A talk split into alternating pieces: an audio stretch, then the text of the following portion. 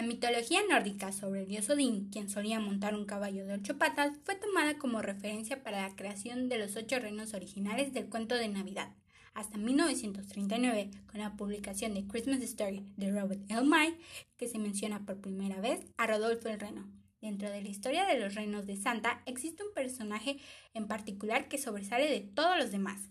Rodolfo, el reino de la nariz roja, la historia cuenta que Rudolf, por su nombre en inglés, era uno de los reinos más jóvenes de su manada, quien sufría de las burlas de sus compañeros por su peculiar forma de hablar y su reluciente nariz roja que emitía una luz muy poderosa.